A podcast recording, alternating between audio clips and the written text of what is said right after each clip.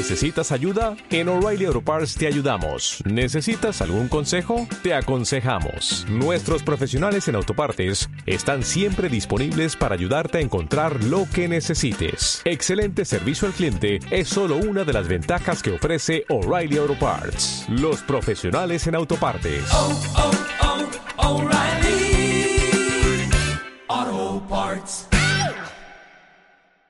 Hacemos comunidad cultural. Pulso Radio.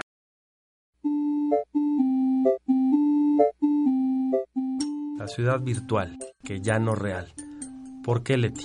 La ciudad virtual eh, surge de, mm, de una idea de aproximarnos al entorno urbano de una forma eh, distinta y utilizando las múltiples herramientas tecnológicas con las que contamos hoy en día.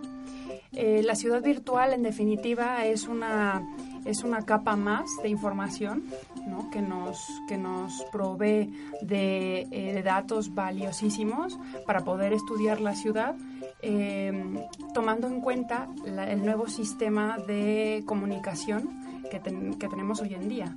Y esto solo lo podría pensar una doctora en arquitectura, haciendo una estancia de investigación en México, que viene de la Universidad de Alicante, y además déjenles platico que es exalumna lasallista. ¿Qué implicaciones podría tener esto en la academia, Marta? Me parece muy interesante tenerte hoy con nosotros y agradecerte antes que nada que estés aquí. A mí me gustaría eh, platicar un poco acerca de cómo ves esta nueva visión de ciudad. Siempre hemos, como arquitectos, hemos tenido y tenemos la necesidad de estudiar la ciudad ¿no? y siempre nos hemos ido hacia este estudio físico de qué es la ciudad. Pero este planteamiento de lo virtual hoy está dando un giro completamente a la percepción. ¿no? Entonces, ¿cómo crees que los estudiantes deberían hoy tener esa inquietud que además los acompaña todos los días, ¿no? ¿Quién no trae un smartphone hoy en la mano, ¿no? Entonces creo que es eh, importante explicarles cuál es la relevancia, cuál crees que debería ser ese, ese punto de encuentro entre lo virtual, la ciudad y nuestros estudiantes. Pues bueno, es una muy buena pregunta porque aquí ya convergen dos temas que, que- que, bueno, que he intentado coordinar desde el principio de esta línea de investigación, ¿no? Una es la línea docente, que, eh, que ha permitido, eh, digamos, ensayar varias metodologías de aproximación a, estas, a estos datos de redes sociales para estudiar la ciudad, y otra es la de investigación, que, eh, que permite teorizar y permite, digamos, comunicar con el resto de, con el resto de, de investigadores y tener un intercambio con el resto de investigadores o de grupos de investigación que se relacionan con este tema. ¿no? En cuanto al interés eh, que pueda tener este, este tipo de metodologías en donde intervienen nuevas tecnologías para los estudiantes, sí que me parece fundamental el, el- el tener en cuenta que eh, es precisamente estas nuevas tecnologías su herramienta número uno eh, para comunicarse, para establecer relaciones con otras personas, para comprar objetos, para tener tiempo de ocio con los juegos. Es decir, ellos están súper familiarizados con este tipo de, eh, de- no solo de herramientas, sino de información masiva que, eh, que bueno, que, que podemos encontrar desde, desde para, para actividades que tienen que ver con comercio, hasta actividades de ocio, hasta actividades de, de todo tipo, ¿no? Y que ya estos estudiantes quizá prescinden en muchos casos de salir a la calle a buscar este tipo de- de actividades. Entonces, pues la motivación que los estudiantes encuentran en utilizar estas herramientas es precisamente el que les es muy familiar esta, esta, pues este tipo de metodologías, ¿no? Ya son, ya, les es muy familiar, incluso muchas veces más familiar que, a nosotros los docentes. Marta Peña actualmente es coordinadora del área de desarrollo de la Universidad La Salle y siempre como docente ha estado muy preocupada por ir a la avanzada y a la vanguardia de estos instrumentos en la investigación de la arquitectura. De hecho, ella como profesionista ha aplicado ciertas metodologías que se encaminan hacia la participación ciudadana y eh, ha descubierto, digamos, la potencialidad de explorar una herramienta como estas, eh, que justamente tiene que ver con el proyecto de investigación de Leti Serrano. Eh, hemos construido un puente de unión con un catedrático distinguido de nuestra casa de estudios, que es el maestro Salvador Flores, actualmente profesor de asignatura de la materia Seminario de Investigación.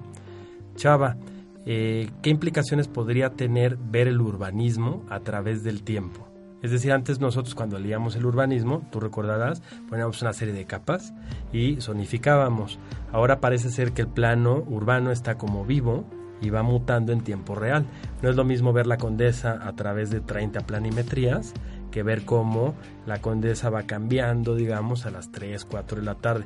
Me parece que ustedes han implementado ese ejercicio con alumnos de octavo semestre en nuestra escuela. ¿Cuál es tu experiencia? Más que todo, tenemos que considerar una cosa. Que hemos visto a través del tiempo las ciudades, recordemos que siempre se han representado, las ciudades ha habido esta parte de representación, ahora que hablaba Leti, me ponía a pensar cómo hemos visto, hemos, cómo hemos visto ciudades, las ciudades en otros tiempos, las ciudades a través de fotografías, grabados y demás. Como decía lo de la planimetría en urbanismo, lo estamos viendo por diferentes capas.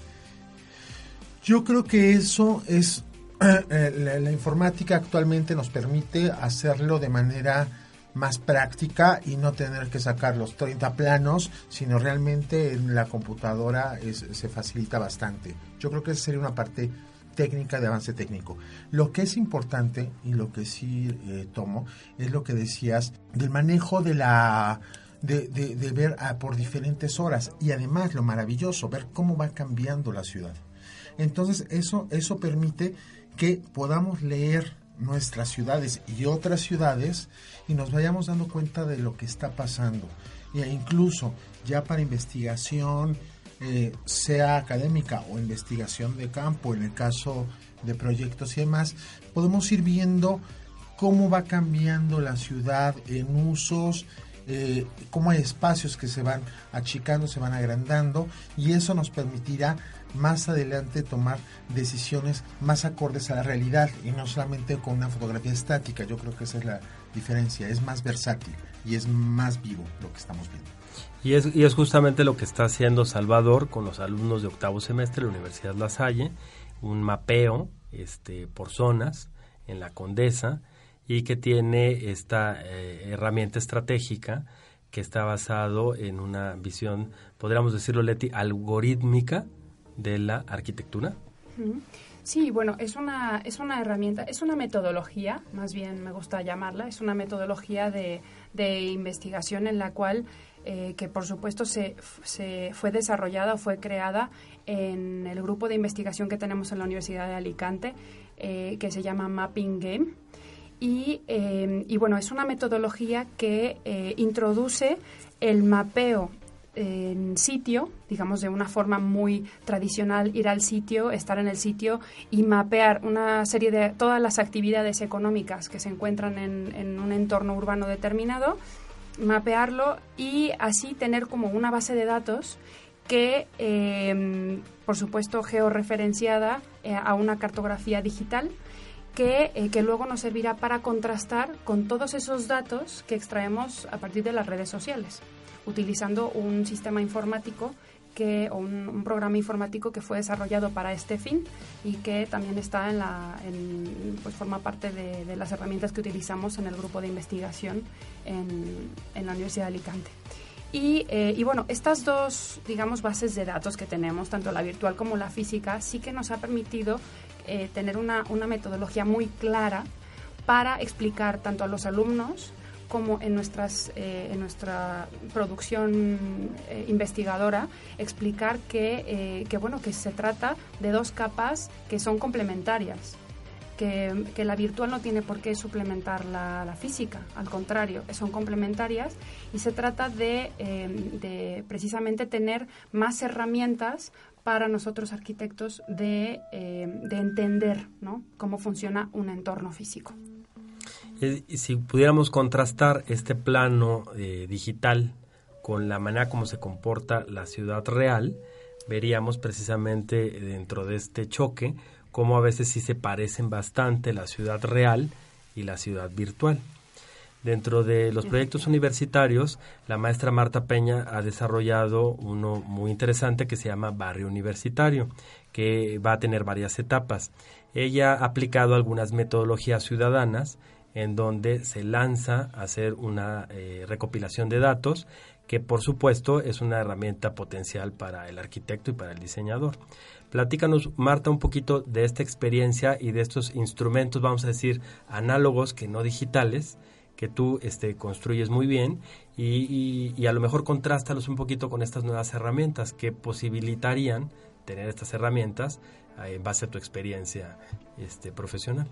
Creo que es muy interesante pensar en cómo una metodología, como bien la llamas, puede aligerar, ¿no? Hacer mucho más fácil un trabajo que eh, implica muchísimas horas hacerla de manera física. Como bien lo decía el maestro Julio, el proceso que yo llevo sobre eh, implementar diferentes metodologías para la participación ciudadana, que tiene que ver con extraer las necesidades reales que tiene cierta población específico en cierto territorio específico. ¿no? Entonces, estas dinámicas son totalmente presenciales, tienen un tiempo determinado, pero dependen mucho del nivel de convocatoria que puedas llegar a tener, ¿no? No siempre puedes tener ni la misma población en cuanto a cantidad ni en cuanto a, por ejemplo, edades, ocupaciones, ¿no? O sea, creo que siempre eh, la parte física, que, que no vamos a, a, quitarle valor ahora, sino a decir, a ver, queda limitada, ¿no? Entonces yo creo que, que esta metodología que tú estás ah, desarrollando, investigando y que entiendo que, que está en cierta etapa y que sí, seguirá complementándose. Lo que eh, me parece interesante es cómo buscas también las, eh, las preferencias. O sea, tú también estás abocada al ser humano y a encontrar por qué ese ser humano está teniendo ciertas preferencias, ¿no? Igual en las metodologías que yo llevo a cabo eh, es de manera presencial y, y escrita, ¿no? En el momento específico y a veces ahí están esas preferencias un poco ligadas al estado de ánimo de la persona, ¿no? Yo creo que las redes sociales algo que nos, nos proporcionan es una información ya eh, completamente filtrada. Ahí no hay ira, ahí no hay este nada que esté presionando a aquella persona para que diga algo. Es, es una verdad, podemos llamarla así, ¿no? Entonces, me parece muy interesante y creo que puede ser un paso más allá, ¿no? Sí, ¿no? Y tienes toda la razón, Marta. En, en, el, en el sentido de recopilación de datos o en el, en el sentido de la información que obtenemos a partir de las redes sociales, se trata de una información totalmente desinteresada. ¿No? O sea, eh, la gente que hace check-in en Foursquare o la gente que envía un tweet es porque tiene la voluntad de hacerlo. Sin embargo, cuando realizamos estudios de campo en las que intervienen entrevistas, encuestas, conteo de personas o, o simplemente por observación eh, identificar cómo las personas se desplazan en el espacio, qué recorrido llevan, etcétera, etcétera, eh, pues claro, las, como bien dices, las encuestas o toda esta información se ve condicionada por el momento, ¿no? Y muchas veces, eh, bueno, nosotros que hemos también utilizado este tipo de herramientas, pues nos encontramos con que eh, la persona muchas veces te quiere decir lo que piensa que tú quieres oír. Uh -huh. Sin embargo, la información de las redes sociales sí que es una información desinteresada.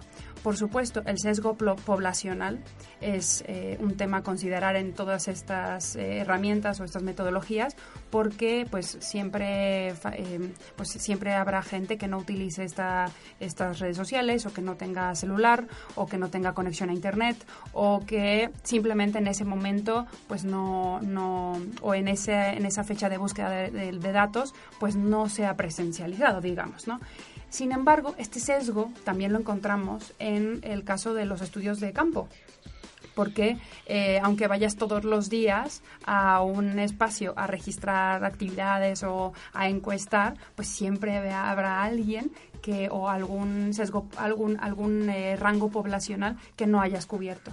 Por lo tanto, se trata siempre de un muestreo. No, no al 100% datos fidedignos o datos absolutos, ¿no? Eh, y, y, bueno, pues... Y, y, y, ahí creo yo entraría la capacidad del arquitecto y urbanista en crear estas estructuras para la recopilación de datos cuantitativos y cualitativos y este, intervenir de alguna manera en sus estrategias proyectuales o de diseño. El sí. maestro Salvador Flores se ha especializado en el área de la restauración y el proyecto arquitectónico. es muy interesante ver eh, precisamente cómo cada época, cada sociedad va leyendo un monumento histórico. Nos comentabas en una conferencia aquí en nuestra casa de estudios el comportamiento de distintas ciudades, por ejemplo, cómo se comporta una plaza en España o ciudades como Benidorm, que nos sorprendieron ver que uno de los lugares más visitados era precisamente un lugar de servicios y no un espacio público. Salvador, ¿tú eh, qué tipo de lecturas eh, visualizas podríamos tener eh, de aplicar estas herramientas a los monumentos históricos en México? No sé, estoy pensando el comportamiento del Zócalo de la Ciudad de México, qué implicaciones, o tú con esta visión y esta expertise que tienes de urbanista y de arquitecto proyectista, este, cómo esto va a afectar nuestra manera de crear arquitectura, nuestros procesos de diseño. ¿Debemos apostar por estas herramientas digitales o no? Y este, si es así, ¿qué precaución deberíamos de tener precisamente para este, revisar la oportunidad que tendrían estas herramientas? Bueno, primero, este, también soy especialista en regeneración urbana y, eh, y lo digo por esto, porque cuando lo, este, hay un sesgo que tiene este, este método que es justamente la edad de la población. ¿sí? Eh, todos sabemos que conforme se van, digo, a los 20 años, la adolescencia y los, 20, los años 20 eh, actualmente son los reyes de la creación. De los de 30 todavía lo hacen, ya los 40 lo hacemos menos y va. Pero este sí nos puede dar muy buena referencia, por ejemplo, la ciudad. Eh, la ciudad histórica. Tenemos una, una situación. Existe actualmente algo que se llama el paisaje urbano protegido que es lo que la ONU está promoviendo mucho y como y demás, es conservar todo el paisaje, ¿sí? Poder hacer, este, ayudar a que se conserve. Ahora, para ayudar a que se conserve, no podemos momificar, sino tenemos que estar acordes al uso que se está dando. Y por eso estas herramientas nos sirven bastante para ver cuál es el uso, cuál es la demanda que ya nos está utilizando y para que al momento de rehabilitar los edificios como arquitectos y también eh, regenerar las zonas como urbanistas, consideremos estos factores y poder sacar, obtener una vertiente posible en la cual se puede ir o las vertientes en las cuales va esto y poder apostar hacia ellas e incorporarlas. Entonces en ese momento nuestra eh, labor como arquitectos es, por un lado, somos traductores de lo que está pasando y de lo que realmente está pasando. No es nada más de lo que quiero o lo que imagino. Y por lo tanto, estamos apoyando la, eh, a nivel grupo social lo que quiere que pase, que pase en tal, en tal zona. ¿sí? O también podemos estar previniendo situaciones conflictivas, ¿no? Entonces yo creo que es más que todo esa parte, la parte social, la parte económica y obviamente la parte cultural nos sirve de maravilla, ¿eh? Muchas gracias, Salvador. Y precisamente creo que está cambiando esta concepción del espacio arquitectónico. Antes, cuando visitamos un edificio, eh, eh, hacíamos una reflexión en base a nuestra experiencia, pero ahora hemos aprendido que emitimos una serie de datos y que los compartimos. Es como si tuviéramos una multiplicidad de maneras de estar en el mundo. Creo que eso es precisamente una de las potencialidades de estas herramientas digitales. Uno está, digámoslo así, en el Zócalo de la Ciudad de México, pero a la vez está compartiendo en el tweet, ¿verdad? Una serie de datos de nuestra experiencia en otras partes del mundo. Como si hubiera una plegadura de las ciudades, como si el mapa, la geografía urbana se hiciera en realidad más pequeño en un mundo que puede caber precisamente en el teléfono, en el bolsillo. Estas generaciones y estos sesgos poblacionales que hablabas nos hablan precisamente del imaginario de, las distintas generaciones. Marta, ya nada más para concluir, este, precisamente esta nueva generación de arquitectos y urbanistas, ¿cómo verán eh, el proyecto arquitectónico?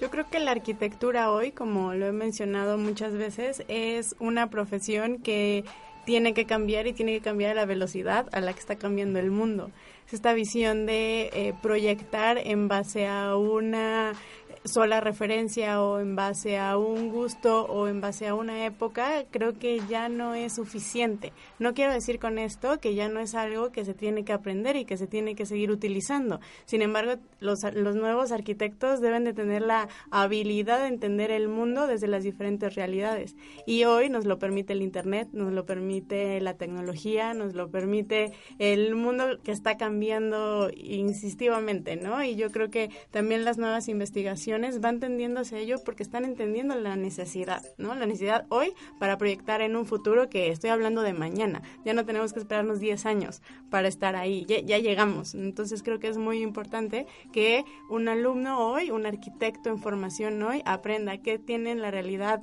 inmediata, qué tiene la realidad internacional y hacia dónde quiere proyectar. Y creo que es eh, una visión general globalizada, pero a la vez enfocada en lo local y en lo humano. Entonces es así de complejo como se escucha. Y precisamente Leti se instala en esta eh, arquitectura, en este mundo por venir. ¿Qué sigue Leti después de esto? Uy, pues una muy buena pregunta, que, que yo creo que tampoco tengo una respuesta clarísima, ni, ni, ni mucho menos, ¿no? Pero eh, sí que sí que cabe decir, incluso ya lo había dicho antes, pero reafirmar que, hay muchísimo, muchísimo por investigar todavía en cuestión de cómo este tipo de herramientas pueden eh, servir a nuestra profesión, ¿no? Para ya sea para la regeneración urbana, para entender desde el punto de vista de la economía un sitio, desde el punto de vista cultural, social, como bien decía decía eh, Chava, y, eh, y, bueno, por supuesto esto eh, este este trabajo siempre estará puesto a prueba, ¿no? así se pondrá a prueba a sí mismo eh, con, con, todos estos resultados de investigación y con los resultados docentes también, ¿por qué no? Y, eh, y, por supuesto se mantendrá tan dinámico como la ciudad misma y como, como nuestra comunicación interpersonal hoy en día es, ¿no? Sí. Muchas gracias, gracias, Leti. Bueno, yo soy el maestro Julio Jiménez, jefe de carrera de arquitectura de la Universidad La Salle. Estuvieron con nosotros el maestro Salvador Flores, profesor de asignatura de la materia de seminario de investigación con alumnos de octavo semestre, y la maestra Marta Peña, actual coordinadora del área de desarrollo. Las puertas están abiertas para cuando quieran ver nuestra casa de estudios y si no pueden contactarnos. Hemos visto la ciudad virtual. Muchas gracias. Muchas gracias, Julián. Gracias. gracias.